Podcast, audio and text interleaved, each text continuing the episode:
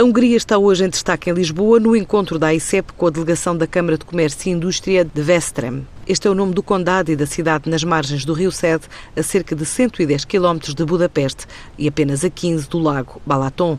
É uma das cidades mais antigas do país, uma das primeiras da Hungria, dotada de uma universidade que foi destruída por um incêndio em 1276.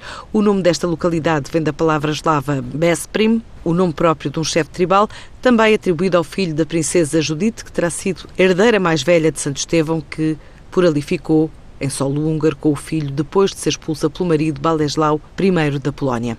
Hoje a região faz parte de um país com 9,8 milhões de habitantes, um PIB de quase 105 mil milhões de euros, que iniciou há três anos um ciclo de recuperação económica alicerçado no setor produtivo, que tem beneficiado de investimento direto estrangeiro que é o principal impulsionador do crescimento económico, a par do aumento da produtividade e da reorientação do comércio externo.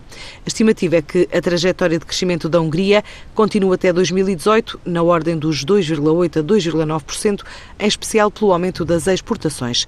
A Hungria é uma das economias mais abertas da União Europeia. O ano passado foi o cliente número 29 de Portugal, mas representou apenas 0,4% do total das exportações portuguesas.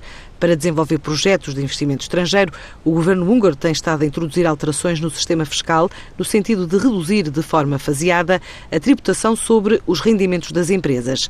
O executivo também oferece ajudas financeiras, benefícios fiscais, incentiva à criação de postos de trabalho, à formação profissional, assim como apoios comunitários ao desenvolvimento das regiões mais desfavorecidas do país.